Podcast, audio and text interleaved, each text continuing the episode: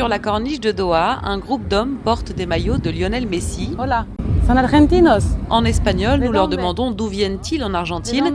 Ils ne comprennent pas. from Bangladesh.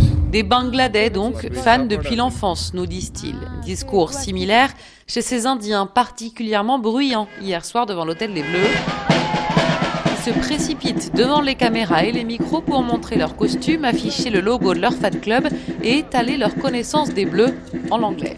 Benzema, we are waiting to see him. Benzema, on a hâte de le voir. Mbappé, notre capitaine Nioris. Trop dommage qu'on ait perdu Kanté et Pogba. Mais on a plein de jeunes qui ont brillé au Real et ailleurs. Ce fan club revendique 14 000 adhérents. C'est effectivement le nombre d'abonnés à la page Facebook. Et si ça dit d'admettre travailler à Doha, il joue l'homme offensé quand on lui demande son lien avec le gouvernement. Oui, on a entendu les rumeurs du gouvernement qui paye les fans, mais je suis fan depuis 98 de la France, Zidane, etc. Alors c'est complètement faux. Un lien évidemment impossible à vérifier, mais en conclusion, Sadid ajoute que cette Coupe du Monde sera la meilleure de l'histoire.